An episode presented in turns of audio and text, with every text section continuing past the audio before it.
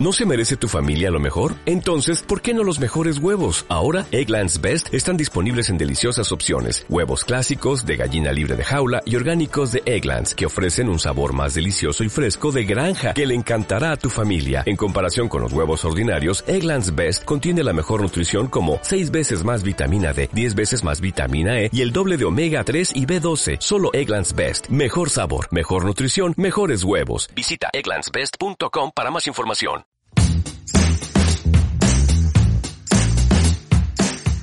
Hola, bienvenido al podcast oficial de Fujifilm España. Soy Joan Vendrell y en este episodio hablamos con Nicanor García.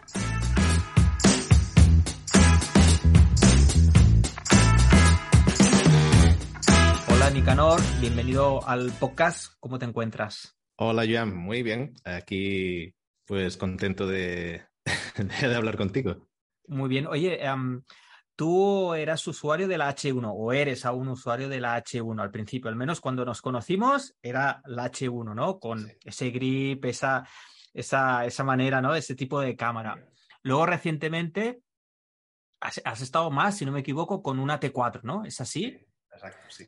Y, y, ahora recientemente has podido probar la nueva H2 que vuelve a un grip. Bueno, realmente lo que es físicamente la cámara de cuerpo es muy, muy, muy parecida a la H1, ¿no? Entonces, entre estas dos líneas, digamos que tú has podido testear y trabajar bien entre la línea H, grip más, más potente, y la línea T, un poco más retro, diales. Entiendo que habrá pros y contras, ¿no? Pero no sé, tú que las has podido probar, ¿qué, qué opinas? Bueno, yo, yo llego, llego, a, la, a la H1 de una manera casi casual, ¿no? Porque en el fondo yo lo que quería era comprar una segunda XT2 para tener pues dos cámaras y que, y que cuando viajáramos o fuéramos a un evento o lo que fuera, pues con mi mujer tuviéramos dos, dos cámaras idénticas con el mismo sensor y pudiéramos hacer, bueno, mezclar las fotos en cualquier situación. Pero en aquel momento aparece la XH1 y al ver que el sensor era el mismo y bueno, había algunas ventajas nuevas, eh, pues eh, digamos que había más, eh, balanceaba más hacia el tema de vídeo, estaba el tema del grip. Bueno, pues me, me, me, gustó probarla porque a fin de cuentas pues no dejaba de ser el mismo sensor y, y el objetivo inicial que yo tenía era ese. ¿no? Y luego pues me, claro, me, me gustó porque, por esto que comentas, ¿no? por el grip más, básicamente, pero luego pues esa eh, digamos, el estabilizador que te ayuda mucho, pues eh, la foto, pues a, a medida que el, que el, sol va bajando y se va haciendo de noche y notas que, que has de hacer algo con la cámara, ¿no? Pues subir el ISO, bueno, hacer que entre más luz en la cámara. Y bueno, y con la H1 pues tenías esa, ese margen un poquito extra de, tirar a, a, velocidades más bajas y, y, bueno, pues, pues contento. Entonces ya, ya, ya ves que, que entré así como muy por la tangente. Sí. Sin embargo, pues al utilizarla, pues claro, te sientes, te sientes a gusto, eh, bueno, es lo que le pasa a la nueva, eh, que ese grip que también en la S10, pues es lo, Sí, también lo tienes bastante, sí, es cierto. Y, y, entonces, pues tienes la sensación de que no se te cae la, la cámara, vamos, si no haces nada raro, ¿no? Pero básicamente puedes, puedes pasear con ella, puedes te, te, llevártela fácilmente a la cara, eh, bueno, la manejas con soltura y eso pues te da como más confianza. Pero claro, están las, eh, las T, ¿no? La serie T que empecé con la XT1, luego la XT2 y ahí, y ahí es cuando di el salto a la H1. La XT1, claro, es que ibas por la calle y en aquel momento la gente te miraba y decía que, que es una cámara antigua, que, modelo es, sí, sí, que, es una Leica, que eso no, no, sabían qué era, ¿no? Y eso, pues claro, te, te, por un lado tú la disfrutas, pero también parece que la, que la gente que ve la cámara, pues, pues bueno, no sé, te hace sentirte diferente. Pero bueno, no sé, ¿tú, tú esto cómo lo ves? Eh, ¿Tú, no, este, yo, yo, fíjate que yo empecé con, con, una Pro 2. O sea, la primera Pro, que yo compré ah. y que, que, no era no las pruebas, de probarlas he probado desde ah. la primera X Pro 1 que sacaba, ¿no? Pero la que yo compré para usar y para tener sí. en, en, en, mi flujo de trabajo fue la Pro 2.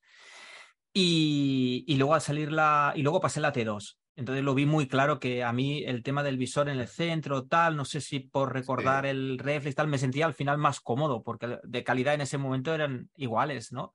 Y uh -huh. los diales también me gustaron.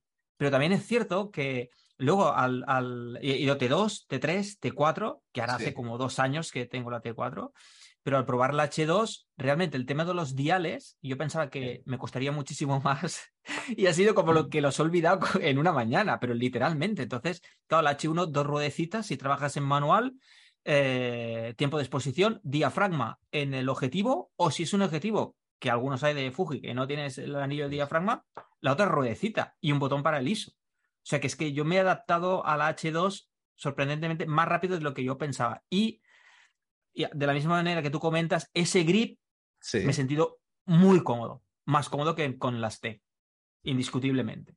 Y eso es un valor, ¿no? Al final es todo el día con la cámara y agarrarla bien es un plus. De hecho, yo cuando empecé con la XT1 me costó adaptarme a los diales.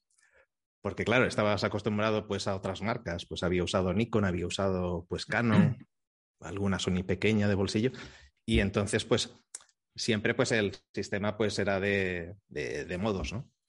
Entonces, a entender la fotografía tal cual es, en la que tienes pues el triángulo de, exposición, ISO y, velocidad clarísimamente determinado por unos botones físicos, pues parecía como, parecía casi lo contrario de, de, lo natural, ¿no? Pero claro, una vez, te, una vez te acostumbras, es lo natural. Y yo creo que por eso engancha, ¿no? Eh, el poder estar haciendo una foto y, poder tocar eh, los diales y, bueno, y cambiar sobre la marcha sin tener que despegarte la, cámara de, la cara, del ojo. Y pues eso, claro, pues poco a poco pues te, te va enganchando mucho, ¿no? Pero bueno, también, también también con la H1 y ahora con la H2, pues eh, claro, es que tienes, tienes ese grip, eh, eh, tienes la pantallita, la pantallita que te da la información. Y bueno, con la H1 yo creo que, fue como un momento especial porque tenía básicamente los dos diales de ISO y de velocidad. Sí. Y bueno, o sea que podías operar como si fuera una, una, X, una XT4, una XT3. Sí, cierto. Entonces fue una cámara pues como muy especial dentro de, esta serie. Ahora pues con la H2 eh, los diales pues desaparecen y bueno, se, se, adopta pues un poco este sistema de modos clásico, ¿no? Pero que en las GFX pues está, está funcionando y, y yo creo que es un poco el dilema, ¿no? Cuando ves comentarios, cuando hablas con la gente, hay este dilema de los diales y de la cámara retro.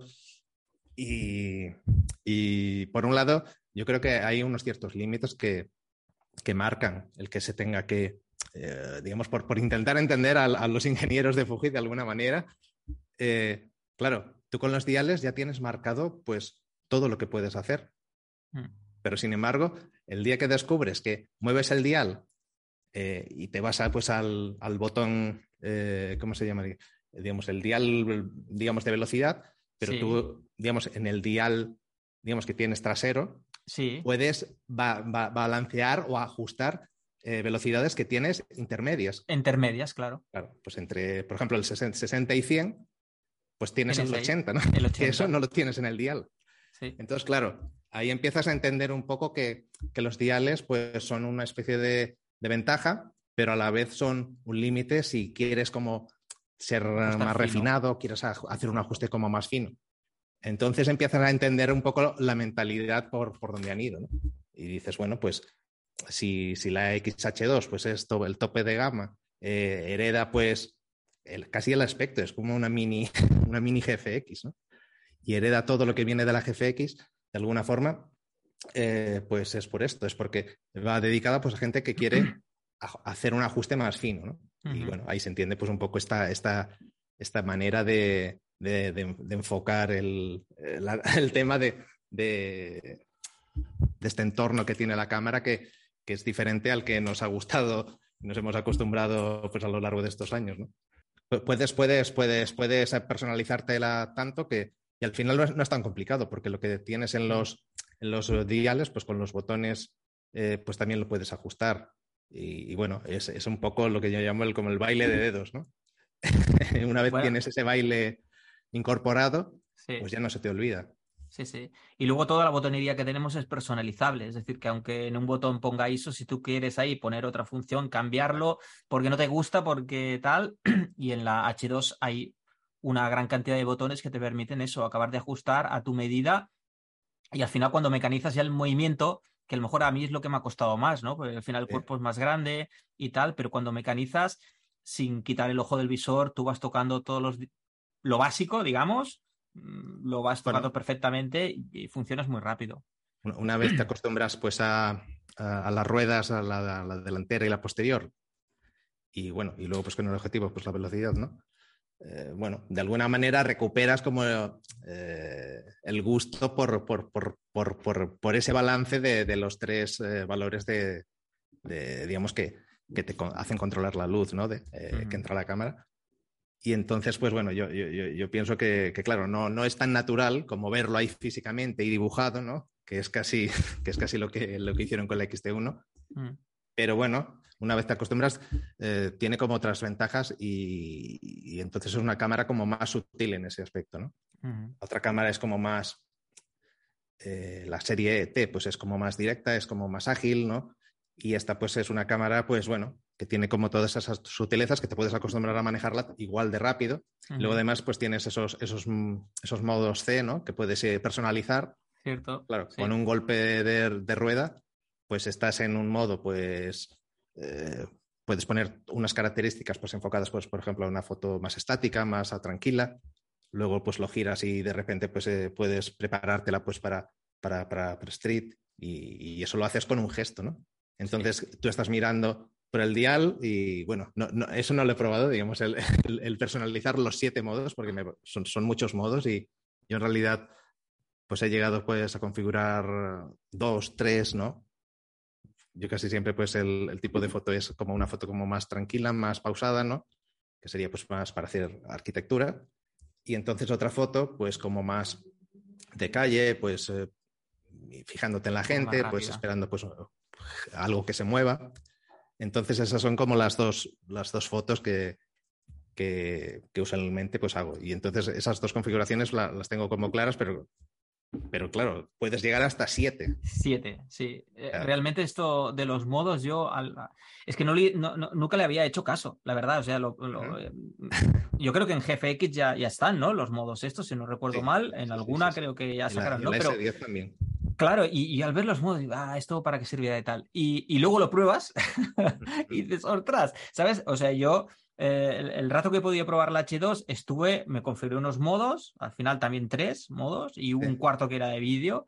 Y estuve todo el rato con, los modos estos C, es decir, ni, ni, ya no tocaba nada porque ahí lo dejaba configurado y me resultó muy ágil eh, pues tenía uno que era más pues para hacer una foto de, persona en street photography, es decir, enfoque rápido, tener un poco de, tiempo de exposición para congelar.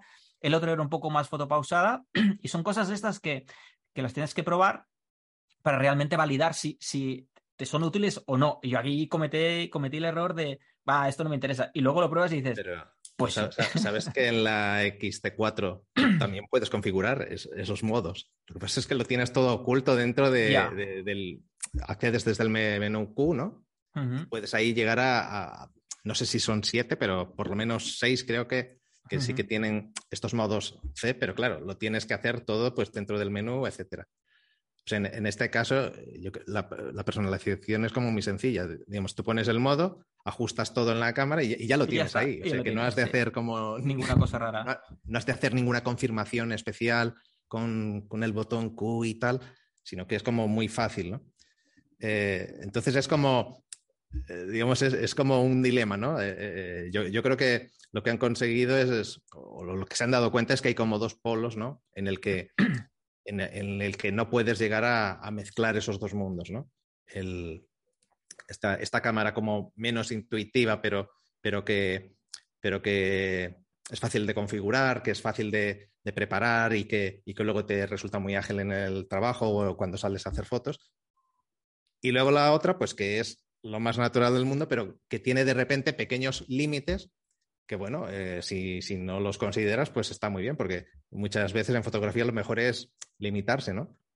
De, hecho, pues cantidad de gente pues ha aprendido fotografía y son grandes fotógrafos a partir de, empezar a hacer fotos con el móvil, que es lo más limitado que hay, ¿no? Foto casi automática y, digamos, y, unos frames, unos, no sé, unas proporciones muy concretas, ¿no? Entonces, al final, bueno, pues eh, los límites ayudan siempre a, a desarrollar la, imaginación. y vamos, y, que, esos, eh, esos, pequeños huecos, esas sutilezas eh, puestas en la, en la serie T, pues tampoco es tan grave, ¿no? Para hacer, digamos que puedes hacer buenísimas fotos con, sin, esos matices, pero sí. Pero, pero sí que está bien, pues, claro, pues tener unas cámaras si, si, tú estás desarrollando cámaras, ¿no? que para los, los, de Fuji deben ser como sus hijos, ¿no? Pues deben decir, hombre, pues en esta cámara, mira, conseguimos llegar a este límite, ¿no? Y vemos que las van actualizando con firmware y llega un punto que han de hacer otra, porque no, por más firmware, por más software que, que le metan, no hay manera de variar y ajustar nada, ¿no? Entonces, claro, toca desarrollar un cuerpo nuevo, o, digamos, algo que, que, absorba pues más los límites dentro de la tecnología que hay en ese momento.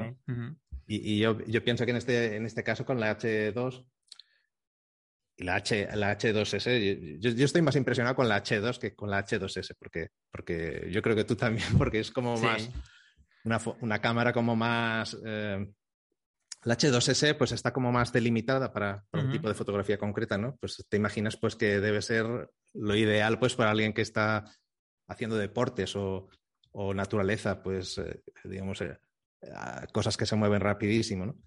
pajaritos, animales, todo eso, pues incluso Stereo Photography, pues seguro que es una cámara pues ideal. Y la H2 yo creo que es la híbrida híbrida en este momento. ¿no? Y el tema de, de, nuevo sensor con 40 megapíxeles, que, que es el máximo que, que existe en un, en un sensor APS-C, ¿cómo lo valoras? ¿no? Más, más allá de que sabemos que tenemos más, más información y podemos imprimir más tamaño, ¿no? Pero más a, partir de esto, ¿qué, qué más nos, nos podemos sacar de aquí? ¿O cómo has notado tú la H2, ¿no? Al final, con, bueno, probándola. como en las dos eh, tipos de fotografías que, que, desarrollo, pues que sería pues una foto como más de viaje, más a veces pues más enfocada pues a street. Eh, en ese caso, pues lo, lo, bueno es que, que, puedes capturar pues momentos, ¿no? Persona, personas o momentos de acción, pues como de una manera muy fácil, porque el enfoque se engancha como muy fácil a, a las personas y entonces pues te mueves un poquito, a veces incluso demasiado, porque cuando hay aglomeración de personas va saltando y, bueno, eso es algo que hay que, hay que averiguar cómo cada uno debe, saber mover la cámara y, mover el objetivo pues para, para que se enganche pues exactamente al, personaje que tú consideras, ¿no? O sea, ahí pues eh, al operar la cámara pues has de, has de tener cuidado pues para que siga la acción que tú, que tú quieras. Y, y entonces, claro, al hacer la foto, eh, pues incluso a personajes que hay como lejanos, pues eh, si hay movimiento, pues se engancha. Entonces, claro, tú una vez eh, tienes esos 40 megapíxeles y haces el recorte, pues claro, es, que ves y ves y, puedes recortar. Imagínate que, la X-T1 pues eran 16 megapíxeles. Claro, imagínate. Sí, sí. Hacías un recortecito de nada y ya la foto pues temblaba. Con 24 pues hemos estado unos años acostumbrados y con 26 y claro, ahora tener 14 megapíxeles más, que casi es lo que tenía la, la XT1, pues es como un lujo, pues para, por ejemplo, para hacer reencuadres. En fotografía, pues como más estática de, arquitectura, pues ya ni te digo que, muchas veces pues haces pues correcciones geométricas, ¿no? Dices, bueno, pues, pues un edificio pues que, lo has tirado así a mano alzada, pues haces la, la corrección pues de la perspectiva y claro, eh, si tenías 16 megapíxeles, pues empezaba, empezaba a notarse pues que habías estirado o, que habías deformado la foto, ¿no? En algunas partes pues empezaba a verse como blanda la, imagen. Y ahora, pues claro, como hay material para, estirar, pues eso no se, no se nota tanto, ¿no? Supongo que a, otra escala es pues lo que, lo que ocurre pues con la, con la 100S, ¿no?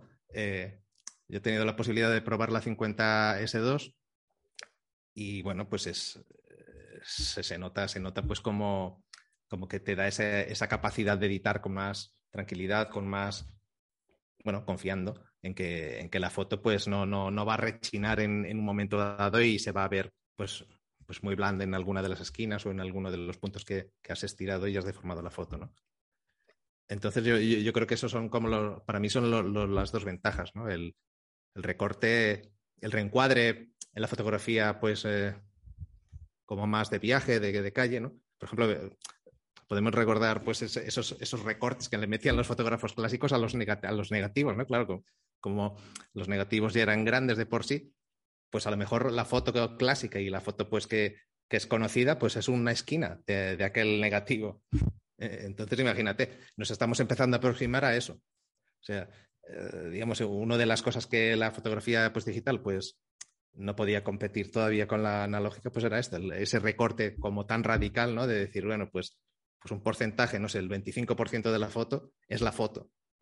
Y lo otro, pues, es un residuo, pues, que, bueno, eh, que, te ha servido para componer y para conseguir, pues, ese, ese momento que tú estabas eh, viendo, ¿no? Y estabas viviendo. Entonces yo creo que, que bueno, pues, todo esto va como llevando, pues, a un punto en el que que recuperamos algunas cosas de la fotografía clásica, pero, pero también nos da como otras ventajas que, bueno, habrá que ver. sobre objetivos, sí. Eh, los momentos que hemos compartido fotografiando, te he visto mucho, mucho con el 5612. ¿Qué, qué, qué pasa con este objetivo? ¿Qué pasa? Pues que, que, tenía que probarlo pues porque, porque tengo el, uno de los 56 mm. y ese, bueno, es, idealmente es mi, mi, mi objetivo favorito. Digo idealmente porque, claro, luego a la hora de la verdad las situaciones son diversas y, no puedes hacerlo todo con el 56, ¿no? Digamos que por practicidad me gustan, me gusta utilizar zooms, pero llega un momento pues que, que, no sé, cuando quieres hacer una foto especial, cuando ves un momento interesante, pues el 56 tiene, tiene una focal pues que, que es como muy apropiada pues, pues para hacer un retrato, pues para hacer una escena, una composición pues a una media distancia en la que no estás demasiado encima, pero tampoco estás demasiado lejos. Mm. Entonces, con el 56 que tengo, pues... Es, genial. Pero bueno, siempre, siempre tenía un pequeño problema, es un poquito lento de, enfoque, ¿no? Y con la nueva versión, la verdad, la verdad es que es, es, como, es, como, es como si se hubiera hecho mayor, vamos, era, era, era, eh, con el 56 antiguo, era como ir a enfocar y escuchar todas las tripas, cómo se iban moviendo, cómo se iba ajustando y, pensabas, bueno, parece que se me va a romper. ¿no? Y en este caso con el 56 eh, eh, Mar 2, eh, bueno, es súper nítido, es bastante rápido, con lo que ya todos estos temas secundarios de, escuchar lo que pasaba por dentro y tal, pues desaparecen. Y bueno, es un, es un, es un, es un tipo de objetivo que, que da gusto, ¿no? En el momento que consigues una foto, aquello bien, bien enfocada y luego pues ese fondo desenfocado o viceversa, pues bueno, eh, te da como una nitidez, como una claridad que, que es como, bueno, es como, es como única, ¿no? Realmente yo creo que, claro, va, va, va o sea, se ha potenciado también su uso en un objetivo que, que, es 1.2 y que por lo tanto, como decías, podemos trabajar con muy poca profundidad de campo al momento de tener ese enfoque de reconocimiento de rostro tan rápido y que realmente pues está, está funcionando perfectamente, ¿no? Entonces, aún se potencia más el poder utilizar esos, estos objetivos eh, incluso en entorno urbano, ¿no? Donde hay como muchos elementos, pero ¡pum! va a la cara y, de ahí ya lo tienes casi seguro, ¿no? Yo, yo, yo, no lo había probado, la verdad es que el objetivo es una maravilla, es una delicia por, por la propia distancia focal, que a lo mejor está como muy clasificada en retrato, retrato, retrato, vale, sí. Pero ojo, que tal como decías tú, en según qué escena, o sea, te da, te da no sé, una separación de planos, una serie de, elementos que, que es un objetivo muy interesante junto con la focal y además ese 1.2 te permite, aunque tengas una cierta distancia, eh, al sujeto principal estás desenfocando el fondo, porque estás a 1.2 incluso, ¿no? Entonces, yo lo he disfrutado muchísimo. Para mí ha sido bastante descubrimiento el, objetivo este, mm, y no solo para retratos, sino para, para, para un montón de opciones. ¿eh? Hay, hay, una cosa que le, aporta la, la, nueva H2 a, a este objetivo que que yo creo que es, bueno, este objetivo y a todos los objetivos de, con gran, gran apertura y creo que es como básica, ¿no? Yo te decía que me, me gusta utilizar eh, zooms, pero bueno, a medida que va cayendo la noche, como que tiendo a cambiarme a objetivos con aperturas mayores, entonces pues puedes hacer fotografías pues con, sin subir el ISO, pues más, más a, bueno, a medida que cae el sol, pues eh, bueno, aprovechar la ventaja que te dan esos objetivos, ¿no? Claro, ahora esta cámara pues tiene, eh, tiene 180.000 sí, de, velocidad. Digamos que, puede fotografiar a 180.000, que es velocidad, ¿no? Una velocidad. parte de... segundo, es decir, uno partido por 180.000. 180.000 segundos. Sí. Eh, en modo electrónico, pero bueno, eh, digamos que llega, llega, llega ese límite, lo que te evita, pues, eh, lo que extiende de alguna manera para mí, pues la vida de, o sea, el uso que le daba yo a estos objetivos, que los recluía pues un poco a la tarde, a la noche. Entonces lo puedo utilizar al mediodía. O sea, puedes utilizar un 1.2 al mediodía, sin, sin, un, sin un filtro ND. Sin filtro ni nada. Sí. Simplemente ajustas la cámara, pues tienes el, el modo electrónico y listo. Y, y, a, disfrutar del objetivo todo el día, ¿no? Entonces, de, repente, pues, pues nos vamos a tener que poner algún microchip para seleccionar objetivos. Porque, cuanto más opciones tienes, también más difícil es eh, qué eh, herramienta utilizas, ¿no? Pues tienes como un repertorio cada vez más amplio y dices exactamente, ¿no? Que, ¿En qué momento utilizo una u otra, ¿no? Has de, reconfigurar pues tus decisiones porque, porque digamos, eh, en este caso, pues la cámara, al, poder, digamos, recoger menos luz, pues te da esas posibilidades extra que antes no podías, ¿no? Porque, claro, lo, de poner los filtros en ED son fantásticos, pero son un engorro, ¿no? Sí, claro. Cuando vas caminando, cuando vas todo el día, de repente tener que parar, pones el, pones el filtro, pues si no, si no coincide pues con el diámetro, pues has de poner el, pequeño eh, anillo adaptador. Bueno, es, un caos, ¿no? Yo supongo que los, los fotógrafos de, paisaje, pues, digamos, lo viven, de manera, con el sacrificio que tiene, porque, porque es una gran herramienta para, para fotografía de paisaje. Pero si estás haciendo foto mezclando pues un poco foto como más eh, rápida y vas caminando, digamos que básicamente lo que haces es explorar con una mochila o, con una bolsa y vas recorriendo, pues en mi caso, pues muchas veces lo que hacemos trabajos en los que recorremos una ciudad, vamos viendo localizaciones concretas, pues a, hacer fotos, pues, pues yo sé, de edificios, de situaciones, de, momentos. Entonces, si además has de cargar pues con estos filtros, pues bueno, es un pequeño engorro extra y, bueno, yo al final pues los utilicé, utilizo contados, sobre todo pues eh, en casos pues de, fotografía como muy estática, ¿no? A nivel de proyectos fotográficos, ¿algo en lo que estés trabajando que quieras destacar? Bueno, pues eh, también están, hay un proyecto que hicimos hace poco, está también vinculado con Fujifilm, porque nos presentamos a, a las becas, a, estas nuevas becas que, desde el año pasado pues Fujifilm pues hace a nivel mundial y a nivel regional. Entonces hicimos una propuesta pues para una a nivel mundial, era la idea, ¿no?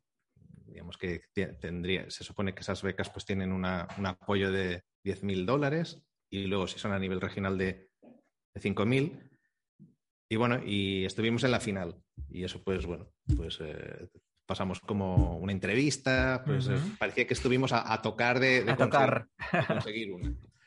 Entonces, pues bueno, parece ser que de, los fotógrafos españoles que se habían presentado, pues fuimos los únicos que, llegaron a esa final y a partir de ahí, pues Fujifilm España contactó con nosotros y nos dijo, bueno, pues digamos, eh, al final habéis quedado fuera, pero habéis quedado tan cerca que podemos hacer una ayuda que, sea un impulso pues para, hacer el Para el proyecto.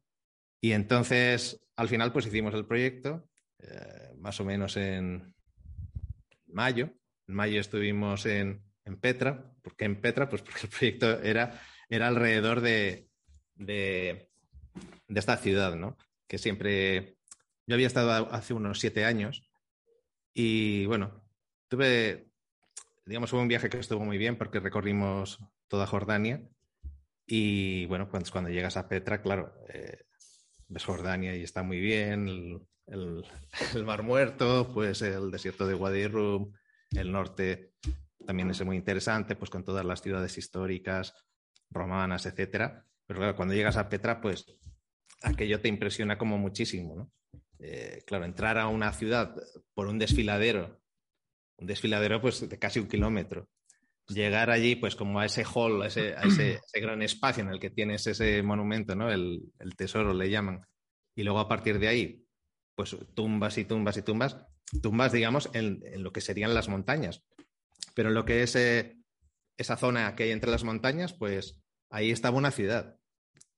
Entonces, digamos, el, proyecto que plantea en, manera eh, intentar entender desde hoy lo que fue aquello, que es totalmente inabarcable, pero bueno, eh, intentar fotográficamente hacer una aproximación a lo que fue aquello.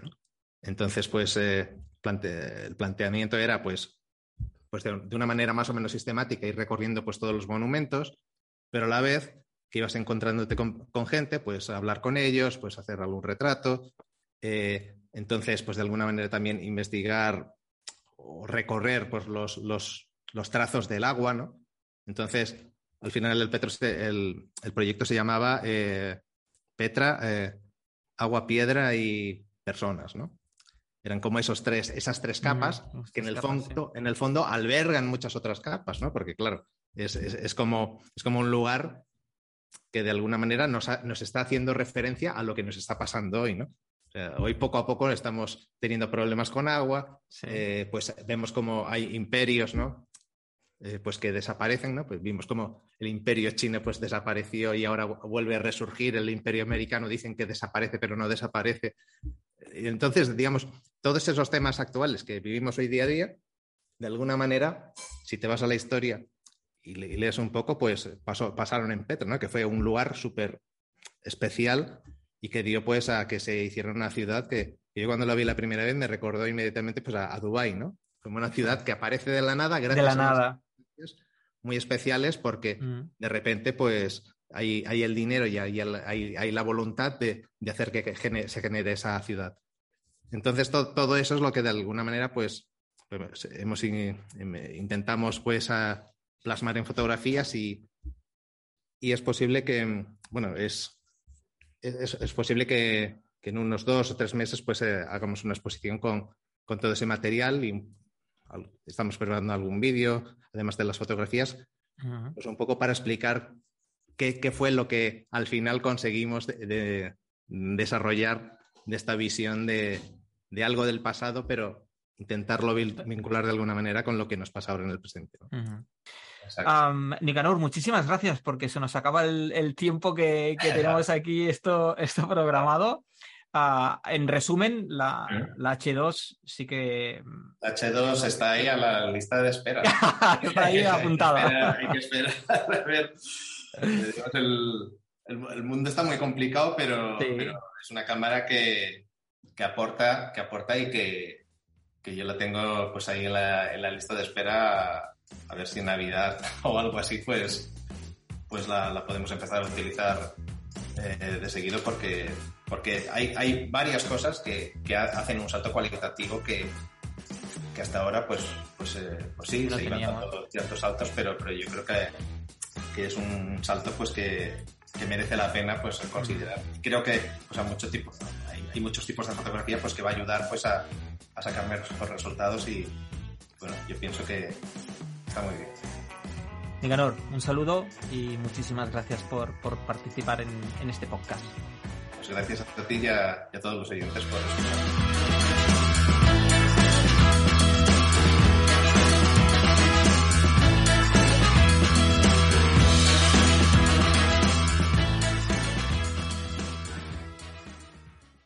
En Sherwin Williams somos tu compa, tu pana, tu socio, pero sobre todo somos tu aliado, con más de 6.000 representantes para atenderte en tu idioma y beneficios para contratistas que encontrarás en aliadopro.com. En Sherwin Williams somos el aliado del PRO.